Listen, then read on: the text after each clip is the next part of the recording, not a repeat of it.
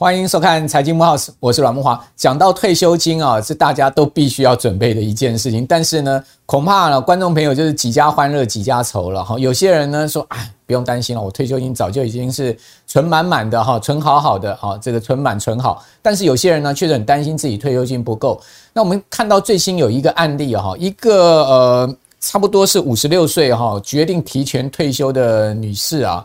她觉得她已经是存好存到满，哈，她的呃退休金呢总值啊大概有两千万呢，就是股票加黄金啦加所有的这个资产部位加起来两千万，两千万够不够退休？够了吧？她觉得说我已经存好存满了，但没想到今年真的就不够。为什么不够呢？因为她在股票的部位啊，因为今年股市的这个下跌而使得呢呃整个部位缩水不少，同时呢配息啊。好，看起来也不够支应他的生活。那在这个情况之下，他想卖股票呢，又不舍得呃赔钱卖，哦，所以变得这个手头非常的拘谨，哦，手头上面就不宽裕了，哦，所以他发现说，哎，我当初觉得存两千万够，结果没有想到呢，呃，到最后是不够哈，因为整个股市的变化实在太大了哈。那另外让投资人啊，今年也很称心的是什么？去年啊，劳动基金啊，这个整个呃。呃，因为股市大好嘛，去年整体台股涨了二十几趴，好，所以呢，每个劳工一千一百多万个劳工啊，每个人大概平均可以分到了差不多是呃这个三万多块，两万三千块，哦，但是没有想到今年呢，居然是全数回吐了哈。我们看到最新的消息啊，劳退新制啊，哦，单单劳退新制今年上半年就亏损了两千八百九十亿，所以等于说呢，每位劳工好把去年分到的两万三千的。呃，分红呢，全数又给回吐，而且半年就回吐了，下半年还不知道会不会赔更多了哈。那今年上半年呢，全球股市震荡啊，这个大幅下跌了大概两成啊，全球债市也大幅下跌，劳动基金上半年的投资收益啊，哦，是整体亏损了四千四百五十五亿啊。我们刚刚讲说，单是劳退新制就将近三千亿了，那整个劳动基金是四千四百五十五亿，那年化收益率居然是负的八点。呃，六九趴接近九趴的一个年化收益负数哈，那其中呢，劳退薪制啊，亏损了将近三千亿，年化收益呢负的八点七九趴，以目前有效账户就是一千两百二十五万的劳工计算，平均每位劳工啊要惨赔二点三万，等于说我们刚刚讲，把去年啊赚的钱全数回吐了，所以空欢喜一场了。好，的，大家有想到说啊，我自己准备退休金不够，结果呢，呃，政府退休金这一块呢，好。过去想要股市好多累积点，现在看起来又没望。那另外一方面呢，明年的劳保费率啊还要调升啊，再调升这个到百分之十二啊，这个千万劳工呢荷包又要损失，因为保费率调高啊，我们每个月的劳保纳纳呃这个缴纳的费用也要调高，但不多啦，讲实在并不多，但是呢，毕竟它还是会上升哈。明年的劳保普通。这个事故的费率啊，调升零点五个百分点，好到百分之十一。另外，我们还有一趴的就业保险嘛，所以加起来呢，保费率会达到百分之十二，甚至呢，到二零二七年呢，我们保费率会升到百分之十三了哈。所以也就是说，保费率会持续调高，因为毕竟啊，整个劳保现在是入不敷出嘛。最新的这个政府总预算数字也出来了，行政院呢要拨补四百五十亿给劳保基金啊，不然的话，劳保恐怕哈。呃，钱都付不出来了。那即使拨补四百五十亿，好，那学界也讲说根本就不够嘛。好，再过八年，劳保还是要破产。好，所以也就是说，你现在就算每年拨四百亿、五百亿进去，但是呢，还是不够。好，所以这个是一个未来长远哦，大家在退休金规划上面一个非常重要的一个变数哦。因为你不要以现在你可以拿到的劳保去计算你未来可能会拿到的劳保，这是现在我要跟大家讲的。那除了这个劳工啊，这个保费要增加支出以外，雇主也要增加嘛？因为五十八万八千家的雇主啊，明年呢总共要增加一百一十四万呃一百一十四亿哦，这么高的一个法定成本，也就是说保费率调高，其实雇主要付出的成本是更高的。好，那呃我们刚刚讲说劳保。这个像目前的投保的超过一千万的劳工费率也会增加。好了，所以说看到这个消息面好像都不太好啊，所以我们今天赶快请到了呃 ETF 跟基金的投资专家艳丽啊，来告诉大家到底在现在目前这样的一个呃困难的情况下，我们怎么样累积出来我们自己的千万退休金呢？诶，千万搞不好都还不够，我们刚刚前面讲的这个两千万，他甚至都觉得不够。哦，艳丽你好。啊，慕驊哥好，观众朋友大家好。好，那呃，艳丽你怎么看现在目前整个态势？我就觉得说今年股市呃债市双跌，对不对？哈，不单台股跌，美股的这个美股美债也是下跌。在这样情况之下，大家对于投资似乎有一点泄气。好，但是我们也可以看到，呃，也有一些人其实靠的这个呃。呃，这个不断的一个累积，其实也可以创造他们不不错的一个呃退休金的这个财富了哈。所以这个似乎在天平两端，不投资人不知道到底该怎么选择。其实我觉得这个问题很有意思，就是呢，当股市涨的时候呢，很多投资人不敢买，对，觉得要等拉回。当股市跌的时候，大家觉得会跌更深，也不敢买。当股市在盘整的时候，大家觉得说，嗯，好像会再跌更深，也不敢买，所以永远不敢进场。哈，那其实我觉得台股的拉回，呃，美股的拉回，其实是反而是给大家进场的好时机。这是第一件事情。那第二件事情，我觉得更重要的是，因为如果我们今天的投资目的是纯退休金，那不管你现在是三十岁、四十岁，或者是五十岁，你其实不用太在意。过程当中的起起伏伏，起起伏伏是合理而且正常的。对，我们只要确定我们可以搭车搭到终点站，我们可以存到退休金就好。中间的起起伏伏呢，我们有一些策略跟方法可以来克服跟处理。比如说像呃之后我们可以介绍到的，像是定期定额的方式，或者是定期定额搭配加呃单笔加码等等的方式。所以我反而觉得今年股市的大震荡。大家不要太害怕，嗯，哦，那我在很多的演讲场合也跟大家分享，如果你是纯 ETF 或者是纯基金，你就记住一个准则，今年就是让你累积单位数的好时机。对，那反正呢，这个。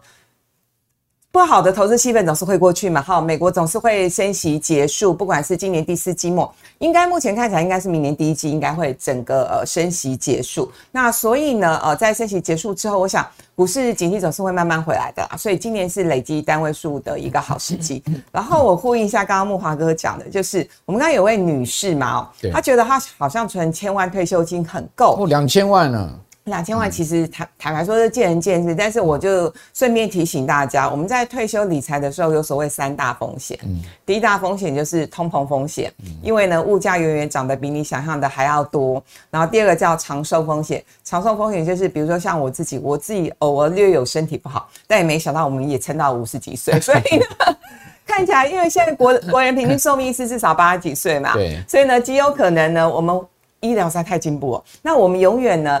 就是呃，可极有可能的状况就是你你的寿命会比你预估的还要长，所以你的退休准备金不够。然后第三个就是刚刚讲的投资风险，因为呢你极有可能压错 ETF 或者是买错个股，或者说大盘整体表现不好，对不对？对，哦，那这个就是呃所谓的系统性风险，你也避开不了嘛。嗯，没错。可是我刚刚有说过，如果你今天是纯 ETF 或者是纯基金，嗯，我觉得它比挑个股来说，呃，更适合上班族，嗯，我们更有机会扳回一城。对对。那反而是呢，在呃这个动荡的行行情里头，嗯，透过定期定额，我们反而是有机会累积更多的单位数，嗯，然后累积长线是累积退休金的一个好的方法。嗯，那我特别。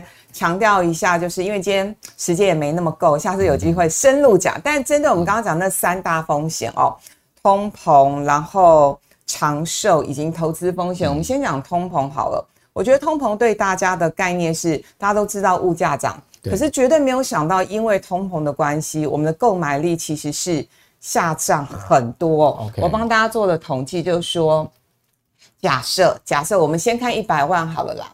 呃，假设呢，我手套手头上有一百万，那通膨不同的情况之下，二十年之后的购买力是截然不同。呃，如果说是比较客气的数字哦，通膨率是二点五帕好了哈，现在的一百万，二十年后呢还有六十万，其实六十万已经我觉得差很多了。那如果说呢是通膨率抓三趴，事实上。这几年的物价平均大概都不止涨三趴哈。对。那如果是通膨率是抓三趴的话，现在的一百万，经过二十年之后只剩五十四万。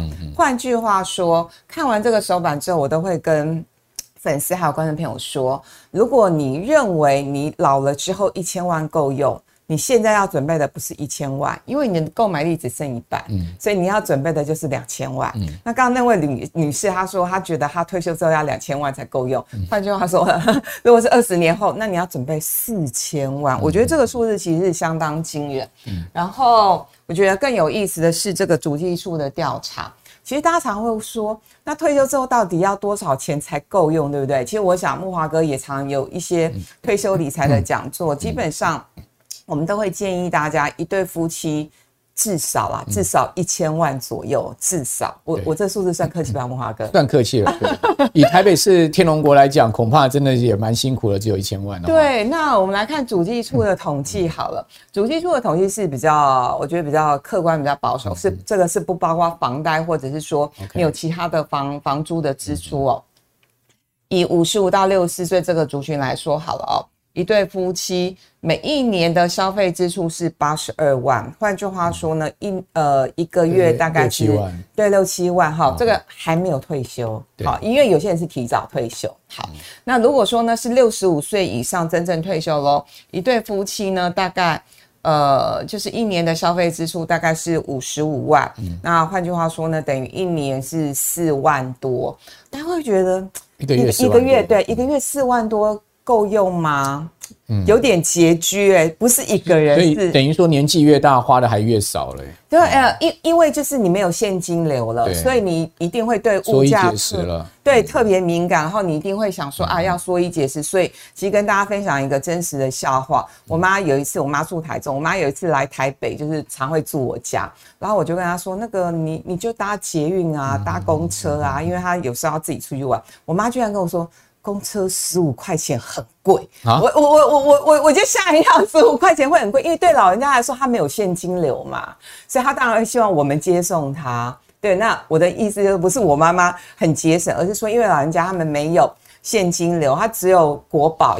对我，因为我妈参加的是国保，她走国保，所以一个月她领七八千块，她当然觉得十五块支出对她来说也是一笔压力哦。好，所以就说，呃，我整理这个表要给大家分享的就是呢，我们退休之后。如果你没有做这个完整的退休理财规划的话，你可能会发现说，哎，钱不太够用。所以呢，我们都是会呼吁大家能够越早采取行动是越好的状况。OK，好，所以累积退休金就我刚刚所讲的天平两端了哈。那这个艳丽很明显的是在天平的另外一端，就是长期不断的投资的累积。那另外一端呢，就是说比较怕风险哈，你不敢累积的人，其实你到最后也可能会是零。好，尽管呃你。你可能在这呃这个股市当下你没有损失，但是你因为呃没损失，你在低点你也不敢进场，好，所以你到最后股市涨上去，你也只能眼巴巴看他们涨上去。所以我倒是觉得呢，按部就班的去做定时定额啊，好去做退休金的规划，其实是比较好的，而且是一个正确的策略。那事实上我们可以看到国人呢，也的确在这一方面哈，越来越。呃，不断的在进化哈，现在目前呢，ETF 的整体受益人数已经突破五百万人了，所以你会发现，诶，今年虽然股市下跌，但是大家还是很勇于啊去买进 ETF 啊去做这个长期的规划。那么看到在 ETF 的这个排行榜里面哈。呃，元大高股息好，零零五六这档 ETF 的受益人数还是最多的哈。那讲到受益人数啊，我们来看一下排行榜哈，让大家知道说呢，诶，现在最有人气啊，受益人数最多的 ETF 的排名。那第一档呢，还是这个长青的零零五零啊，元大高股息，它的受益人数高达七十四万人哈。那这个是今年啊一直高居这个排行榜 Number One，但是呢，你会发现，诶，过去在排行榜上面的 Number Two 就是零零五零哈，这个呃这个台湾五十掉到第三名了哈，它。现在目前的受益人数降到这个五十九万，跌破六十万。但是呢，呃，这个往上升的是国泰永续高股息零零八七八，也非常知名的一档 ETF。它现在目前的受益人数来到了六十万出头，所以前三名呢有比较这个呃二三名这个。变动的一个情况，那接下来是国泰台湾五五 G Plus、富邦台湾五十，然后国泰智能电动车、富邦特选高股息三十、中信关键半导体、中信中国高股息以及富邦越南哦，这十档 ETF 呢，像这个富邦越南最少它的受益人数也都超过十一万人哦，所以这些就是呃这个最。多受益人数啊，最多人在这个购买的一个 ETF。那这边我就要请教艳丽了，就是说大家都会讲说这个零零五零啊，跟零零六二零八啊两档 ETF 啊，就是所谓的在 PK 的 ETF 嘛，对不对？好，有人说啊，零零五零是个老字号了，所以我们买呃台股我们就买零零五零。但是也有人讲说，哎，零零六二零八它的内扣费用比较低啦，哈，它成本比较少啦，那我们应该去选零零六二零八。那那不管是零零五零或是零零六二零八，他们其实。呃，性质都很像，他们他们基本上就是一个市值型的 ETF。嗯，那如果是你，你会怎么选呢？其实基本上，呃，我觉得现在 ETF 是发行越来越多元，然后种类也很多，有市值型，然后高股息型，然后也有呃我们刚刚提到的单一国家型，然后也有反向型、杠杆型等等。然后有主题性，我觉得对很多的小资族来说会看得眼花缭乱。对，那通常我都会直接给大家一个结论，就是呢，如果你真的不知道怎么选择，你就选市值型，嗯、因为其实市值型是最适合我们存长期的退休金。嗯、而市值型就像刚刚木华哥讲的，就是呢，呃，以台五十来说，哈，就是台呃台湾这个上市公司市值前五十大的这样的一个 E ETF 组成组成的呃这样的一篮子的股票，只要我们对台湾的未来的发展有信心。的话，我觉得其实它是最适合小资族。那通常我都会用一个形容词，就是买市值型 ETF，就是我们的标配。标准配备。那如果你有闲钱的话，你再去选配嘛，选其他的主题型或者是产业型等等。然后我赶快补充一个很重要的一个观点，就是呃，曾经有一个粉丝来踢馆问我说：“那存退休金我也可以存美股 ETF 啊，我也可以存东协 ETF 啊？为什么燕姐你一定要鼓吹要存台股 ETF？很简单啊，台股牛长熊短，过去三十年。”台股只有九年下跌，嗯，换句话说呢，我们二十一年都是上涨。那这九年当中，又只有两年它跌得比较凶、比较重，就是两千年跟两千零八年。那其他的七年，大概十趴、十五趴到二十趴都是合理的修正。所以大家这样听听懂了之后，就会理解说，哦，如果我是要存退休金，至少是存超过十年以上的话，牛长熊短。那我就买台股就好了，而且台股非常的浅碟，而且台币计价嘛，你也没有换汇的问题。对，没错。所以呢，既然零零五零跟零零六二零八是标准配备的话，那很多粉丝会继续问说，那这两档到底有什么不一样？嗯、坦白说，我觉得。反正它成分股就是一样啦，对，都是五十档成分股。对，那 绩效的话，大家也可以看哦，因为五零它是成立比较久，是 SARS 那一年成立的，然后零零六二零八是二零一二年年底成立的，所以呢，我们就从呃零零六二零八成立的那一年抓个绩效来帮大家做一些比较，大家可以发现绩效真的差不多哦。以零零五零来说的话呢，从二零一二年底到现在，它的累计报酬率是一百九十一趴。那零零六二零八是一百九十二趴，所以差一趴。那坦白说，内扣费用这两档大概差零点。零点几趴，那我觉得对很多的小资族来说，他们会在乎这零点几趴。可是其实对一些比较资金比较多的人来说，他们觉得没有差，他们反而觉得零零五零就是成立久，然后规模大，然后交易量也就每天的成交量也比较大，所以大家会会比较喜欢买零零五零。但基本上，我觉得这两档唯一的差别就是，如果你是要单笔买的话。零零五零现在是呃一百一百一百一一百二，那零零六二零八大概是七十八十块附近，所以呢，如果你要单笔买，当然就是零零六二零八是比较门槛比较低。可是如果要定期定额，因为这两档都可以定期定额，真的没有差。我觉得长期绩效下来也没有什么差。内扣费用这些成本呢？你觉得？内扣费用我刚刚有说大概是差零点几趴。OK，那有些人会觉得。我个人觉得零点几趴没有差，可是有些小资主会觉得有差，所以你很在乎零点几趴的话，那你就买零零六二零八。对，好，OK，那我们来比一下哈，这个零零五零跟零零六二零八哈，就元大台湾五十啊，跟富邦台五十哈。他们的上市日期，刚刚燕俐有讲到哈，好，那他们目前的这个规模啊，到八月哦，这个元呃元大的台湾五十啊，它的规模是两千五百四十一亿哦，非常大的规模。那零零六二零八的规模是三千呃三百三十八亿，所以它规模小很多了哈。那毕竟它成立的时间也比较短，不过各位可以看到，他们这个成长幅度很大哦。好，那这个从成立以来，他们的这个呃从呃二零二零年二月以来，他们的规模成长到这个两年，等于说呃。呃，二零二零年疫情当时，好，以及呢，到今年八月，好，这个零零五零呢，它的规模成长有这个百分之两百七十六点一趴，然后呢，零零六二零八的规模成长更大哦，有这个一千零七十四点七趴哦，哦，所以呃，零零六二零八确实是有这个规模很明显，在这个呃这一两年大幅增长的情况。另外，受益人数的部分，各位也可以看到。它的增长情况也是零零六二零八增长这个情况比较明显哦。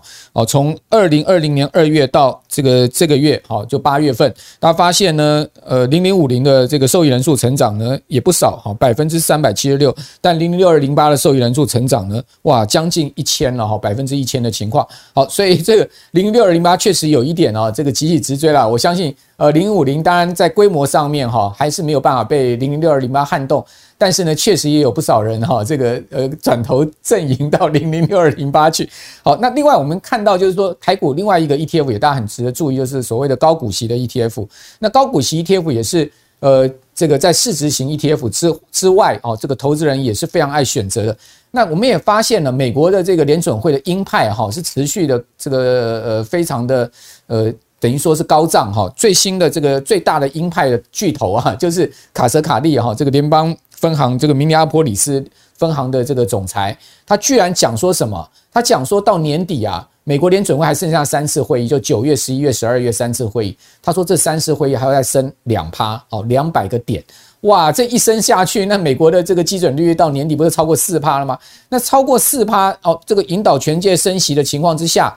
那请问这个高股息的 ETF 会受惠吗？哦，因为毕竟利率往上升嘛，是不是我们随着这个利率往上升，哦，我们整体的股息也要往上升呢？殖利率也往上升，但是呢，选这个高股息的 ETF 其实眉角也很多哦。哦，那艳丽其实在 ETF 上面也非常专精。等一下，等一下，请艳丽也告诉大家这个高股息的 ETF 到底要怎么选哦。大家可以看到，哦，我们如果比较四档高股息的 ETF，哦，元大台湾高股息。高高高股息 ETF 哦，零零五六，另外呢，富邦特选台湾高息 ETF 零零九零零，以及呢零零八七八的呃国泰台湾五 G 永续高股息 ETF，以及零零七零零零七零一的国泰台湾低息呃低波低波动的股利高息 ETF，这四档比较起来，各位发现，你看，呃最差的哈，它会跌到二十二趴，啊好的话会涨到七趴，事实上这个绩效差三倍啊。好，那这个到底呃，同样都是高标榜高息的 ETF，为什么绩效会差到三倍呢？燕俐，对，那我先帮大家解释一下，主要还是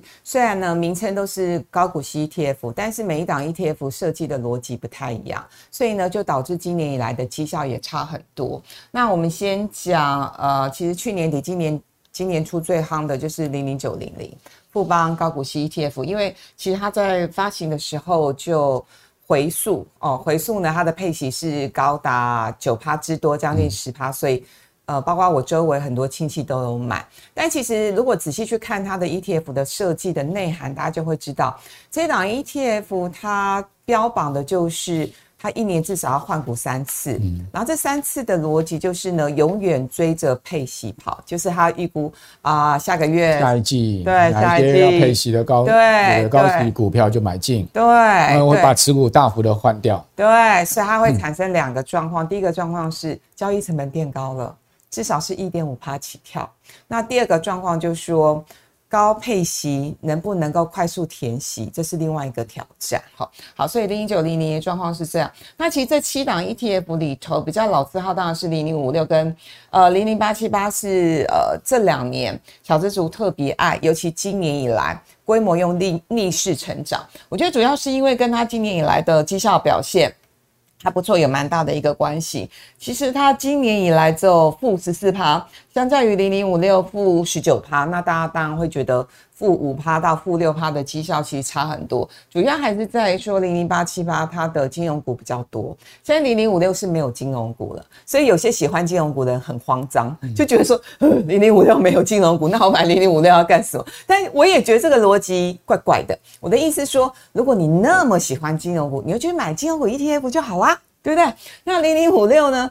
它呃，它的这个 ETF 设计的逻辑就是，它预估未来一年高配息的这个前三十名，就高殖利率的前三十名，好，是纳入到它的成分股，所以它是具备预测的功能。那八七八呢是高股息，然后再加 ESG 的功能，所以两者略有不同。那呃，我要讲的重点是，虽然零零八七八今年的绩效是赢零零五六，但明后年鹿死谁手？坦白说，我觉得不知道，因为主要是因为今年第一季金融股涨很多，那明年金融股也会涨很多吗？嗯、我觉得会是一个问号哦，嗯、因为现在大家都在预估，就是升完息之后，如果美国经济状况真的拉不起来，甚至费有可能降息耶，那降息对金融股来说又是另外一个影响力跟杀伤力哦，所以我觉得在零零五六跟零零八七八的选择上面，我觉得。呃，大家可以去思考一下，就是如果你是要定期定额的话，也没差那么多。但如果你要单笔买的话，可能就要去想一下，就是这些成分股是不是你喜欢的、你想要的。然后另外其他几档的话，我觉得嗯，特别需要拿出来讲的是零零七一三，就是元大高企低破这一档，因为它从年配改为季配，所以最近的网络声量很大。那呃，它的殖利率现在也是将近是快七趴的一个状况，所以如果大家对于季配这件事情是也很执着，因为很多人就是喜欢配息哈，对，有些人觉得说年配跟季配，那即使配配同样的金额或同样的殖利率，可是呢，能够一季领到一次现金，很多人就会觉得呃很开心。好，那如果大家对于这个呃就是基配息有这样的一个需求的话，我觉得也可以做一个考量，然后。高息低波，包括元大跟富时的高息低波都有一个特色，就是因为它有把低波动这个因子纳进来去设计它的 ETF，所以确实这两档 ETF 的波动度是有有比较低一点哦。跌幅相对都很明显的是对，没错。可是呢，那一样的逻辑，因为今年升息缩表，所以高息低波，我觉得它会相对突出。可是呢，股市不不会每年都走空头嘛，也不会每一年都盘整嘛。可是当多头来临的时候。我个人觉得这两档它可能就比较没有那么的出色哦所以就是在 ETF 的搭配上面，我觉得每一个人可以按照自己的需求有不同的组合。比如说我刚刚有特别强调，可能零零五零还是我们的标配，零零六二零八也是我们标配。那其他的选配上面，大家可以按照自己的需求去做不同的选择。然后讲到这，就是可以这个。毛遂自荐，老王卖瓜，自卖自夸一下哦。老卢卖瓜了啊！谢谢谢谢，其实我也不够老，才五十几岁。小卢小卢小卢小卢小卢小卢。好，因为最近我有一堂这个 ETF 的课程哦，ETF 存千万退休金的课程。那因为也很很感谢能够上木华哥的节目，所以呢，呃，针对 MVP 财经生活频道的粉丝跟观众朋友，我们也提供了一个呃专属优惠码的方案，只要大家输入。专属的优惠码，我们就可以有折扣五百元哦。Okay. 所以课程买起来，我相信大家就比较不会有那么多的压力，就是比较轻松一些。而且一个月的时间限制，对不对？对对对，重点是我们只到九月二十三号，嗯嗯、然后希望大家好好把握这个时间点，嗯、因为。ETF 就没有差，不管行情好或行情不好，没错，就认真研究、认真做功课，你就知道单笔要怎么买，然后定时定额要怎么买。因为我这堂课里头做市值型、高股息型，然后主题型，重点是我还有别于市场，我帮大家上了一堂美债型 ETF，因为这个美债，我想这个木华哥也很熟，因为。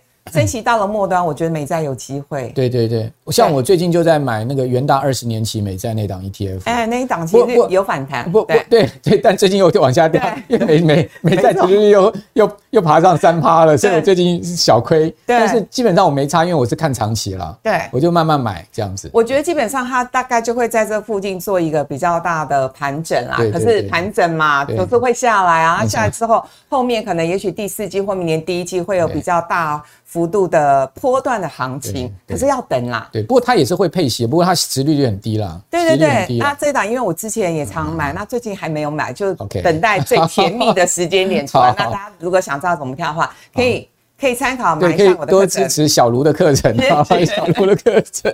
好，那接下来呃，请教艳丽，就是说很多。这个纯股族哈，他们也很喜欢纯市值型。那同时呢，他又不想去放弃这个高股息的 ETF。那如果说市值搭配高股息 ETF，到底该怎么做组合呢？好，我想就是呃，每个人的状况不太一样，但这个就是一个准则，给大家大家当做参考哦。如果你是非常保守的话，我觉得就买零零五六没有什么不好，因为我周围真的有好几位董娘，他们买股票买基金必赔。啊怎么那么真的真的，不管 建建议他们买什么，很奇怪，他永远都在追高杀低。是因为董娘钱多嘛？然后另外一个，我觉得 是因为他们很忙。哦，没忙。你跟他说要买的时候，他当天不会买，他可能三天之后才买。然后你跟他说哦，应该要要要卖了，可能有一些利空，或者是有一些呃系统性风险要卖，他当天可能也在国外出差，没办法卖，他也是三天五五天之后才买。所以呢，我想如果说有些呃董娘或者是很很保守的退休族哦，不知道到底要怎么选，我觉得就买零零五六啊，或者是零零八七八，我觉得都不错。然后稳健的族群的话，就是零零五零跟五六各一半，我觉得这也是一个方法。然后机器型，坦白说，像我自己。我还真没有买过高股息型的 ETF。是哦，虽然你有你有你有建议，但是你没有真的买过。我都是买零零五零，还有零零五二，待会会讲。零零五二的就是呃富邦科技 ETF。好。那所以呢，如果是这个比较积极型的话，五零可以占七到八成，然后五六是二到三成。那高手族的话，就全部买零零五零。那如果只重只重是现金流，就有零零五六或零零八七八，或者是我刚刚讲的这个元大高息低波，也是蛮好的一个配置。那我自己有在想过几年年纪更大的时候，我会开始搭配零零五六跟零零八七八。好，这个。呃，可见真的是小卢啦哈，还很年轻，就不需要买到高股息的 哦。这个零零八七八或者零零五六。好，那接下来我请教艳丽，就是说，呃，三大族群适用的 ETF，我们应该要怎么样去规划呢？小资族、青壮族、退休族。因为这也是我很多粉丝敲完的，嗯、他说，哎、欸，那如果是小资族，就是年纪很轻。或者是青壮族跟退休族群，基本上要选的应该是不一样。没错，事实上我觉得应该是不一样的。那其实跟刚刚的概念有一些延伸。你够年轻，你真的不用执着高息 ETF，你就买市值型的就好了。对，而且甚至是定期定额的方式。那我有些粉丝跟我说，他定期定额了半年都还没有赚钱。我说正常啊，才半年你也没多少钱进度啊，而且就是因为涨太多，你才会想要进场嘛。你都是高点进场嘛，小资族现在都是现在都是高点进场，那没有关系，你放个三年，放个五年没有赚钱，你再来找我好不好？好，然后如果是青壮族的话，市值型的刚刚都解释过，我觉得产业型我们可以搭个零零五二，因为零零五二就是富邦台湾科技，事实上过去这十几年绩效最好的。长期绩效最好的是零零五二，不是零零五零，也不是零零六二零八，零零五二的十年年化的投报率，即使台股从一万八回档到一万五，那以一万五这个区间来计算，零零五二的年化报酬率平均每一年定期定额哦还有十趴，OK，零零五零呢只剩七趴，嗯，对，那所以基本上呃五二它的成分股就前几档股票就台积电、联发科、鸿海。就台湾最优秀的公司，可是因为它成分股比较集中，对了，它就比较没有传产那些了啦。而且它三档加起来就是持股占了七成。OK，对对对，所以它很集中哦。那如果你不是那么能够接受这么集中的 ETF 的状况之下，我觉得你就不要买。但如果你能够接受的话，我觉得就是五二可以定期定额。那主题型的话，九零七我也很喜欢，它就全部都是。科呃那个全部都是川产跟金融，所以这两个搭配着买也蛮有意思的。对，它就具有互补性了哈。对，那当然也会有人说啊，这两个搭配着买不就是五零的概念嘛？啊，也是啊哈。可是其实成分股还是略有不同。然后退休族的话，其实刚刚都讲的就是五六八七八跟零零七一三，尤其是零零七一三，我觉得它波动度真的很低。然后它有一些蛮有意思的成分股，像红泉啊、三洋工业啊，对那，那基本上就是。很消 很民生消费股，然后它的波动度又不高，然后配息又配得很好，我觉得这纳入到零零七三，我觉我个人蛮喜欢的。OK，好，艳丽有这个把大家这个心中的问题都有解解惑了哈。那最后我还要请教艳丽，也就是说，因为今年其实投信蛮多在推出这个平衡型，因为我们知道台股其实今年以来，呃，尽管就是说最近指数是有从一万四回到在一万五千五百点附近哈。呃，大概回了差不多回升上去，涨了大概差不多十趴左右了，十趴多一点。但是事实上全年下来，它还是跌跌跌了这个大概差不多。我看加权指还是跌了差不多十五趴左右哈。那贵买指还是跌掉两成左右。所以呢，今年就有很多投信在想说，那既然这个市场全部压股市的风险大，所以他们就做一些所谓的平衡式基金，对不对？就是股债呃都买的这种平衡式基金，好像今年又复活了哈。我们来看一下。平衡式基金呢，今年的绩效到底如何哦？确实，如果说跟大盘比了，他们的这个呃跌幅呢，都相对比较小一点哈。大家看到，像大华银多元特别收益平衡 A 类型的这档基金呢，它是股债平衡型哦，它今年的跌幅只有六趴多。另外呢，呃，台中银数位时代科技类，好，它跌幅呢是六点八趴。那汉雅理财通，哦，它也是股债平衡型哦，它的跌幅是九趴多。第一金中概平衡呢，它的跌幅呢是十点八七趴。哦，群益平衡王，啊，这些都是股债平衡哦。群益平衡王的跌幅呢是十点九四趴。所以也就是说，我们看前几名，它的跌幅呢都是小于大盘。那 even 最后一档。呃，PGIM 保德信的新世纪啊，一般股票型基金，它的这个跌幅呢是十二点九趴，也比大盘小一点哈。所以我请教燕俐，就是说，呃，这个平衡型的配置会是你的选择吗？哦，你怎么看这样的一个投资组合呢？我自己是不买平衡型基金的。但是我姐姐还有我的亲戚，我都建议他们买平衡型基金，他们也买了不少平衡型基金。我觉得那个逻辑概念就是很简单，平衡型基金就是适合想要参与台股成长，但是又很怕台股回档的这一群人。好，那呃，我用这个表格给大家看，大家就会更清楚。其实呃，平衡型基金绩效比较好的就集中在几家投信公司，野村投信。复华投信大概是这两家基金公司是平衡型基金有很多的代表作，但我们直接看一个重点哦，这重点就是呢，即使十年期绩效呃最厉害的平衡型基金，大概都是落在两百两百到两百五十趴之间。对，那如果我们拿去跟台股最厉害一般股票型基金跟科技型基金，十年的绩效会落在四百趴。比较起来，大家就知道那个差异很大了。我的意思是说，因为它是股债平衡，所以呢，当股市做呃修正整理或者是空头来临的时候，它跌得比较少。可是当股市走大多头的时候，它也会涨得比较少。好，所以呢，我刚刚一开始就讲，平衡型基金就适合一种比较稳健保守的族群，是你想要参与台股的成长。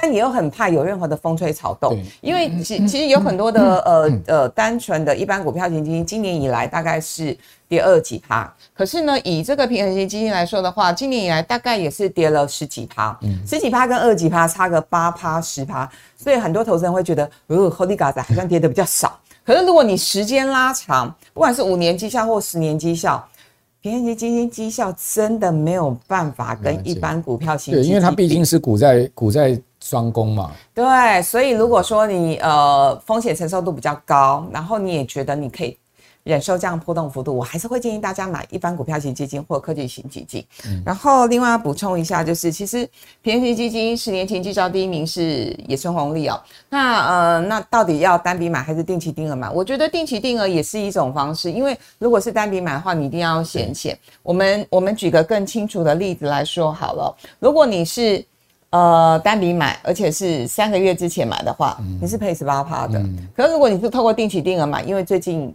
有下来嘛，哈，下来之后再反弹，你只有只有赔四点六二趴。所以其实，在股市在修正期在拉回的的时候，定期定额反而可以让你分散风险，可甚至看让你买在低点，然后你走路、嗯、走路出去就有风，你都可以跟别人说，哎、我低点有买到。而单笔没有办法，单笔你可能。就是套在相对的高点，或者是套在这个谷底的下缘的阶段啊。所以其实如果大家要买平衡基金，我觉得定期定额也是一种方式。那如果要单笔买进的话，就是闲钱，因为如果闲钱的话。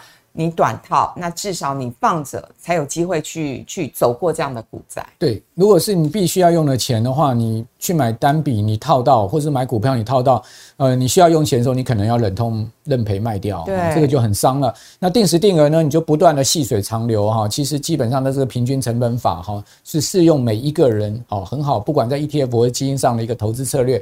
好，那我想今天呃大家收很多啊，那艳丽的个课程啊，可以再跟大家谈一下，对不对？我们。小卢的这个 MVP 生活频道的优呃专属优惠码，对不对？对啊，非常 PLI 五百，对，非常感谢木华哥的介绍。就是呢，我们的呃优惠的期间是八月二十二号到九月二十三号，然后这次的折扣是五百块钱哦。有了这次的折扣，我想大家会比较。